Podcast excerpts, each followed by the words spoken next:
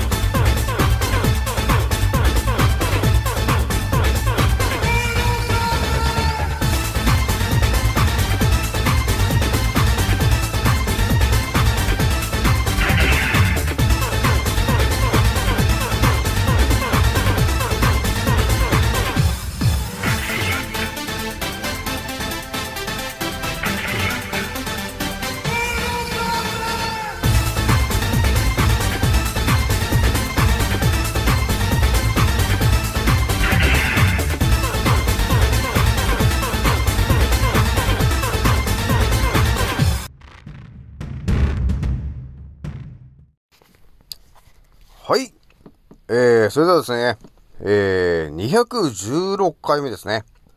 賢者の戦闘プログラム第112回目ですね。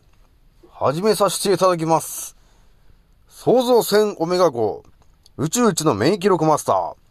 青木丸でございます。今から話すことは私の個人的見解とおとぎ話なので決して信じないでくださいね。はい。ではですね、今回ね、お伝えしたいのはですね、覚醒した人、気づいた人が注意すべきことと立ち回り方、第9弾を始めさせていただこうかと思ったんだよね。でね、今回ね、お伝えしたいのはですね、まあ、インスタグラムのね、あそこ一応、えー、こうご期待のあのやつに載したんですけど、みんな見てくれましたかねあの、月というか、地球みたいな、えー写真を何枚かちょっと貼り付けたんですけど、あの辺の話をね、ちょっとね、えー最後にお話しようかなと思ったんですけど、まずね、お話ししたいのが、あのね、健康のね、軸の話をね、ちょっと前にしたと思うんですよね。で、表のね、健康の軸がありますと。で、裏の健康な軸というものがあるんですよと。で、それをバランスを整えていかないと、結局ね、えー、人間は健康になっていかないんですよ、と、えー、いうところのね、深いお話をちょっとしたんですけども、まあ、さらにね、ちょっとね、皆さんにね、もうちょっと深いところまでお話ししてみようかなと思って、ちょっとね、今回お話ししようと思ったんだけど、今ね、あのーまあ、一緒に、一緒に考えてもらった方がいいんだけど、このね、えー、まあ、地球と呼ばれてる、まあ、範囲があるんだけど、で、それをですね、えー支配層と呼ばれてる奴らがですね、えー今はもう仕切ってるわけなんですよね。で、ちょうどなんかあのね、人口を削減させたいと、ちょっと減らしたいと、えいう動きがあって、えー大量にその人を減らすためにはどうするべきかなと、えいうことを考えた結果ですね、えーじゃああれかと、えー新型コロナというものを、えーないんだけどあったことにして、えーそれをまあメディア、メディアさんの力をね、えー使ってですね、えー恐怖を、えー重症化するぞという恐怖を煽って、えーワクチンを打たせようと。で、そのワクチンには、あの酸化グラフェンとかね。で、あとは、あのま、あの、マイクロチップだね。のものすごい細かいやつですね。えーが入ってる可能性があるから、なんかね、Bluetooth で、あのえー、Bluetooth が反応する可能性があるんだよね。えーということもあるんだけど、まあそういうことをやってね、支配層と呼ばれてる人たちはですね、この地球の範囲にいる、要するに眠ってる人たちですね。まあ私も含めてね、えーその地球と呼ばれてる、えー世界に住んでる人たちの人口を減らすと、えーいうことで今、このね、コロナの茶番をやらかして、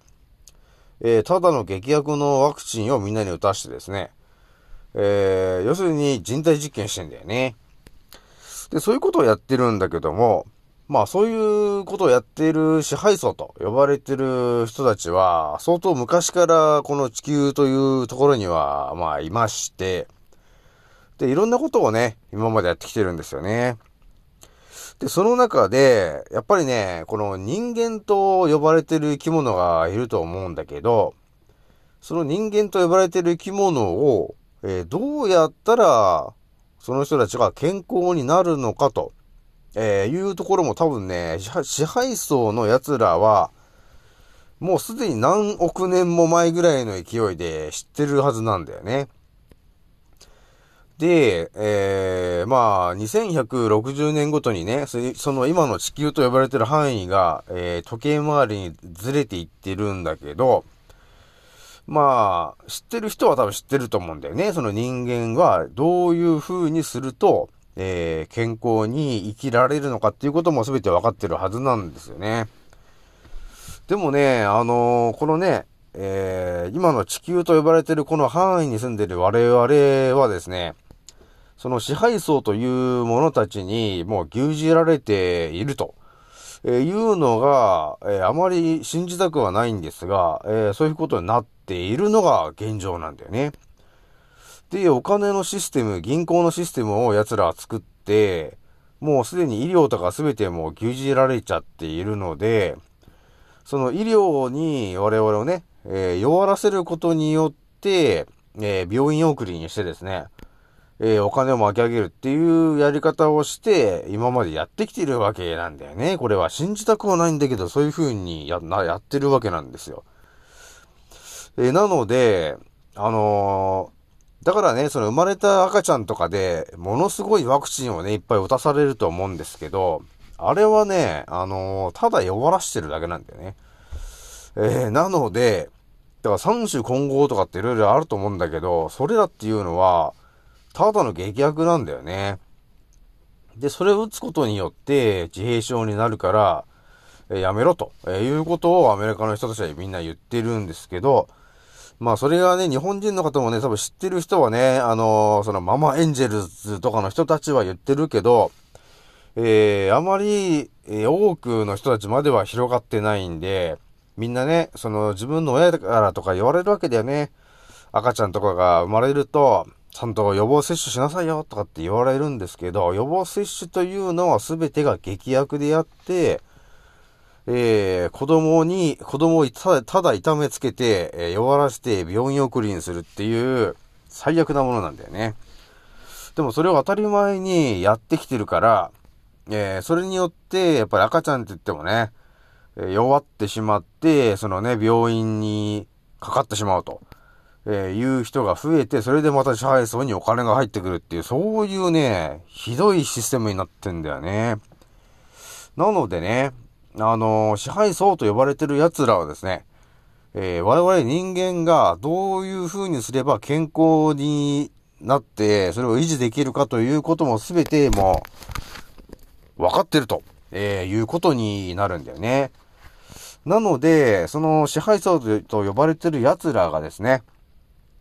あの、健康、我々が結局ね、健康であると、えー困るわけなんだよね、結局今のシステムからすると。あれなんだよ、だから病気にならないと、あの、結局、あの、病院に行くことがないから、えーその、みんな健康だとね、病院が成り立たなくなるわけ。そうすると、だって、ワクチンも何もいらないじゃないですか。そうするとね、支配層にお金が入ってこなくなっちゃうから、今のね、この、お金の支配層のシステムがね、成り立たなくなっちゃうんで、毎回誰かしらを犠牲にして成り立ってんだよね。はい。ということで、そのね、今回ね、月の話結構してると思うんだけど、でね、その内臓とかも、その月という漢字が入ってるから、えー、月と内臓というのはとても大事な話なんだよと、えいう話をね、えー前回も皆さんにお伝えしましたと思うんですが、えーでね、今、あのーお塩をね、えー、お塩についてのオペラっていうものが今発信されてるんだけど、それは何かというと、減塩するオペラなんだよね。なので、なんていうのかな、いかにもこの減塩することが正しいんだと。えー、減塩イコール健康だ。っていう風な、今ね、暗示がかけられちゃってんですよ。この10年間ぐらいね、ずっと。なのでみんなね、減塩の醤油が体にいいんだと思思い込んでたり、あのーやっぱりね、あの、お塩を控えたものが体にいいんだと。薄味のものがいいんだと。えーいう風に思い込んでることがね、多いわけ。それは、やっぱりね、そういう風に減塩した方が体にいいんですよ、と。健康になりますよ、と。えーいう風に、メディアさんがね、CM とかね、それで伝えたわけなんだよね。だから世の中にね、減塩の醤油とか、えー、なんか減塩の出汁とかなんかいろんな減塩のものがね、えー、増えたと思うんだよね、一気にね。この10年ぐらいの間で。えー、で、それが健康にいいんだと、えー、いうことになってるんですよね。なので、この辺の話からすると、なんていうのかな、その支配層とね、えー呼ばれてる奴らはですね、相当頭がいい奴らなんで、考えるわけなんだよね。どうやったら、この、眠ってる羊たちがですね、えー自分たちの都合のいいように、コントロールされて動いてくれるのかなと、いうことを思ったらですね、もう、出てやることは一緒で、まずメディアさんはもうすでにお金で牛耳ってるから、そこに、まあ、言うんだよね。減塩というものをね、アピールするような CM をいっぱい作れと。で、そしてね、その大手のところ、えー特にお醤油とかね、そういうところに、減塩のものが体にいいんだと、えーいうことを、えー発信するために、減塩のね、えアイテムをいっぱい作れと、えいうような指示をいっぱい出してですね、そうすることによって世の中に一気にね、減塩シリーズのものが増えるわけ。で、それがいかにも体にいいんだと、えいう風に、えーじわじわね、CM で植え付けていくわけなんですよ。で、気づいた頃にはもうみんなね、えー減塩することが体にいいんだと、いう風にね、えー捉えてしまうことになるんだよね。まあそういう風にね、なってるわけなんですよ、皆さん。えーなのでね、えー支配層と呼ばれてる奴らが、えーね、あのー体のね、我々の健康の、その、どうやれば健康になるかっていうところすべて分かってて、えー少し前にね、10年ぐらい前から、えー減塩をすることによって健康になるよという、えー本当のことと真逆なことを奴らはやってると。えーいうことは、えーこの賢者思考を使ったこの私が何を読み解いたかというと、要するに、えー減塩をすることによって健康になりますということを支配層が言えと。言ってるということは間違いなく、減塩をすることは不健康になるということに直結することになるんですよね。なので、さらにお伝えすると、支配層が、えー優先順位の高いものから、えーやるんだよね。その、対策みたいなことは。だから、減塩の、えーをやったということはですね、支配層からすると、えーその減塩しない生活というものがですね、えー我々の日本人にとってはですね、えー健康になってしまうと、えーいうことが逆に分かってしまうという裏が取れるわけなんだよね。だからそこでちょっと分かってきたわけなんだよね、私もね。ああ、そうか、減塩のオペラを流しているということは、逆にね、健康、あの、賢者思考で考えたときに、あそうかと。じゃあ、減塩をしない今までの方が健康だったんだね、と、えーいうことになるわけ。えーで、そのね、えーじゃあ、お塩っていうのはどんだけね、えー関係が深いものなんだというものだーっと調べていった結果、あ、月とシンクロすることができるためには、塩分濃度が必要なんだね、と。えー、ということが分かったわけ。っていうと多分ね、支配層もね、えー、まあ日本人が塩分をいっぱい取る種族だったからね、もともとね。だから塩分をいっぱい取って、月とシンクロすることによって、もっと健康になっていっちゃうから、要するにね、その、日本人がもともとね、えー、まあ、地球最強だって言われてた時期もあったぐらいなんで、まあ、それぐらいね、強い種族だったわけなんですよ、日本人っていうのがね。えー、なので、その強さっていうものはね、やっぱりイギリスとかね、その支配層からすると、ちょっとね、厄介な存在になってしまうんで、で、そういう日本人たちも、あをね、あの、一気に弱らせるためにはどうするかっていうふうに考えた結果、減塩だと。このね、お塩をと取らしてる場合じゃないと。取ってると、月とうまくシンクロさせてしまって、内臓の機能もね、あのー強化されてしまって、どんどん健康になってしまうと。で、そして体力もついてきてるし、えー、その支配層からすると、ちょっと脅威でしかないと。えーいうことがあるので、減塩をさせると。えー、いうことを、えー命令して、で、いかにも減塩することが健康に直結するんだと、えーいうふうにメディアで、えー煽ってすり込んで今に至ってるわけなんだよね。なので、やっぱりね、今の減塩減塩で頭がね、減塩になっちゃってる人たちは、ほとんどの方がね、あのもう体が弱っちゃってますよね。っていうことがあるんですよ。えー、なので、減塩減塩をね、えーしないように、えー、天然のね、ミネラルがたっぷりのお塩を抜きますとかね、っていうものを毎日、えー、5g、えー、取ってもらうことがですね、その支配層が、えー恐れているぐらいの、まず健康になるね、えー軸の、健康の軸をね、えー保つためにはとても大事なアイテムですよ、と、えーいうことをね、ちょっと今回改めてね、お伝えしようと思ったんですよね。なので、沖縄のね、えー、抜ち回すっていうものはできるだけ、えー毎日 5g、えー取ってもらってですね、えー塩分濃度を高めてもらう。えーそうすることによって、あのー得られるね、能力が、えー実はすごいんだよね。塩分濃度が高まるだけでね、あの免疫力もね、ちょっと数倍に上がるっていうことがあるんで、結局ね、その外部から入ってくるものっていうのは何、何で防いでるかって言ったら、あの涙とかね、えー鼻水とかって、そういうちょっとしょっぱいやつで、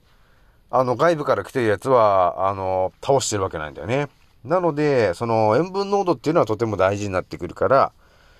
だから涙がね、本当はしょっぱい、そのね、0.8、85%ぐらいのものにしたいのに、塩分濃度が、あの、全然取ってなくて、足りなくなってきた時に、全然あの、しょっぱくない涙で対応したとしても、そのね、ウイルスとかそういうものと戦えないので、えー必ず塩分は取っておいてほしいと、えーいうことがあるんだよね。だから塩分というものは取っとかないと、だから、あのね、塩酸系も弱ってきちゃうから、胃液も薄くなっちゃうし、あの、腸のね、えっ、と、腸液も弱くなって、あの、酸性があの弱くなってしまうから、えー結局ね、体に負担がかかってしまうと、えーいうことになるし、体中の、え筋肉が硬くなってしまうと、えいうことになってしまうんで、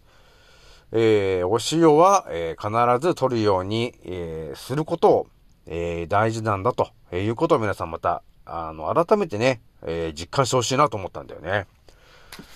で、今回ね、最後にお伝えしたいのがですね、何かというとですね、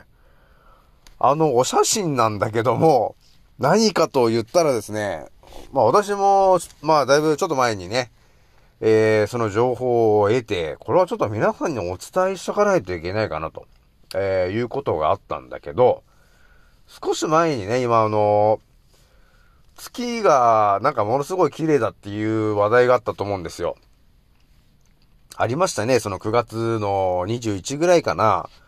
なんかものすごい月が見え、あの、綺麗に見えますよ、みたいなことがあったと思うんだけど、あの時にね、みんな多分ね、一度は月を見たと思うんですよ。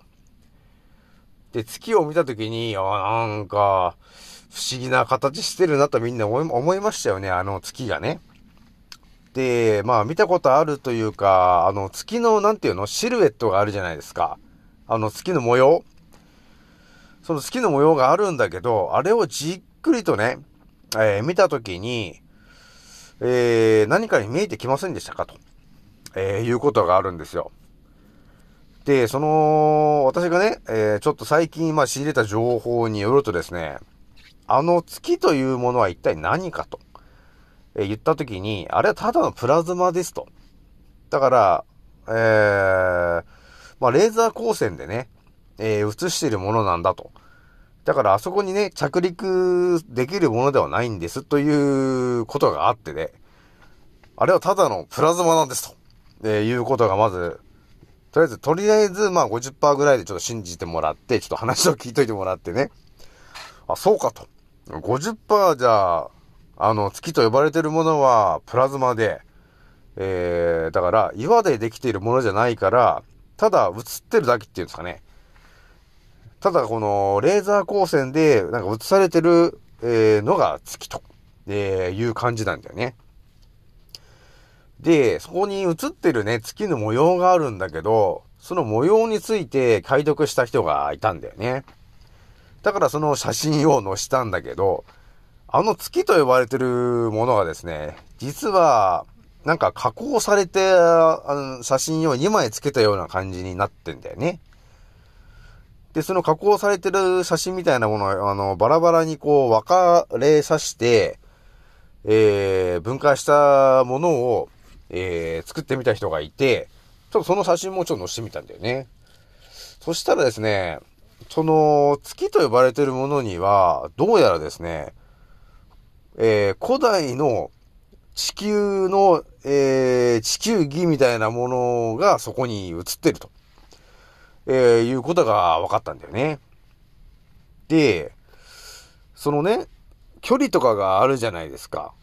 今わ、今言われてるね、その、だか札幌ならとかだ、地球で、えーっとね、日本の東京からその、アメリカまでの距離とかっていろいろ、もうほぼ、あの、分かってるじゃないですか、距離がね。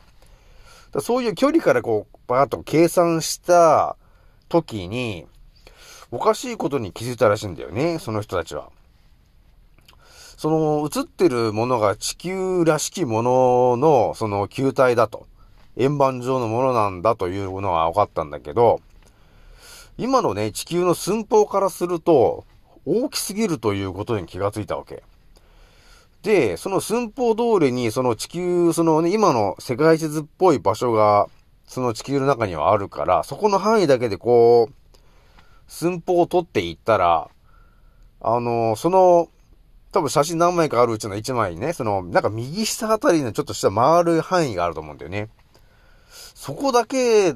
だったんだよね。地球と呼ばれてる、今の世界地図で我々が知ってるものが。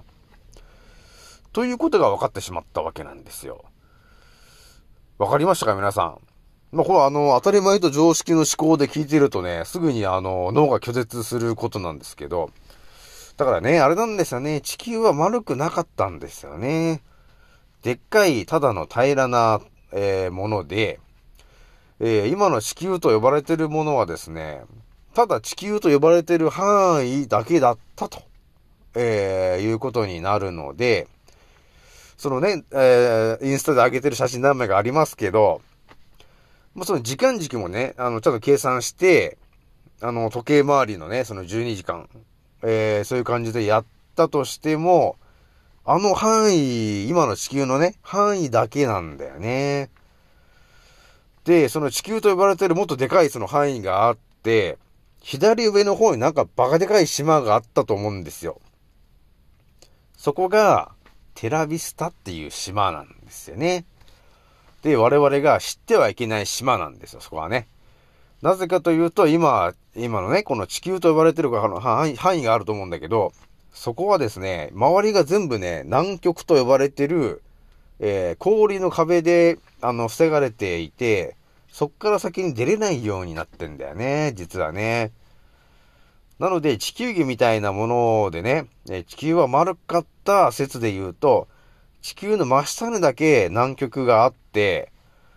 で、そこに、なんていうのかな、えー南極的なところがあってね、そこにいろんな国の観測所があるんだっていう風なことが言われてますけど、実際は、地球は丸いんじゃなくて、ただの平らになってて、えー地球の周りが全部南極っていうイメージですね。えー中心が、えー北極であって、えそこから外に向かって一番端が、え南極になってるわけ。で、そこはすでにすべて、あのー南極の氷の壁で覆われてますと。えーなので、あのーまさに金魚鉢状態なんですよ。えー実際がね。えー、なので、そういう世界で今、過ごしてるんですと。で、それが2160年ごとに、えー、軸が30度ずれていってるんですよっていうことなんだよね。なので、左側の氷河がだんだん溶け溶けていっていると、えー、いうことが実際に起きているわけ。それは誰も言わないから、誰も知ることがなかったんだけど、まあ、YouTube のね、まあ私の知ってる人がそういう、えー、ところの情報に到達して発信していたので、あ、じゃあちょっとこれはね、私の皆さんにもちょっとお伝えしとかないといけないなと、えー、いうことがあったので、バシッとお伝えしておいたんですけど、まあそういうことになってるんですよね。えー、なので、あのー、我々がね、えー、今頭の中に入っている世界地図と、え、いうものがありますね。でもそれは、あのもっと昔の地図で考えてもらったときに、えー、もっと全然別の地図だったっていう可能性が高いんだよね。で、本当はもっとだってでかい地球なんで、それの一部分だけが今住んでいる我々のね、えー、世界が、えー、その地球と呼ばれてるところなんですよね。なので、えー、もっと昔のね、え、地図があればよかったんですけど、もうすべて焼き払われてしまってるから、えー、もっと昔の地図はもうなくて、え今のね、えメルカトルとかその辺のしかないんだけど、まあ、そこら辺でもね、え多少ね、あの、今よりも、えだいぶ深いところの地図で乗っかってるものもね、あれ？これんなあったのかっていうものがね、え映ってたりするんだよね。でもね、すべてがね、えー、結局ね、支配層の都合の悪いことは、世界地図からも消されてるということがあるんで、えー、皆さんね、そういうことがあるので、まあ、とりあえず今回は、えー、月と呼ばれてるものは、えー、実はそこに、あの過去のね、昔の、え昔のというか、本当の地球の、え地図がそこに隠れてたんだよ、というお話と、最後に一言言っとくと、その地図にはムー大陸が載ってるっていうね。今ね、今、今はもうないんですよ。今の地図上、今、今の世界にはないんだけど、その昔の、今の月とリンク、なんか重なってる、そこの地球という地図のところには、なぜかムー大陸が載ってるっていう、存在してるんですよね。だから、ムー大陸というのは本当にあったと、えー、いうことになりそうですね。はい。ではですね、今回もまたちょっと最後深い話しちゃいましたけど、今後もよろしくお願いします。ではね、次のおせいでまたお会いしましょう。またねー。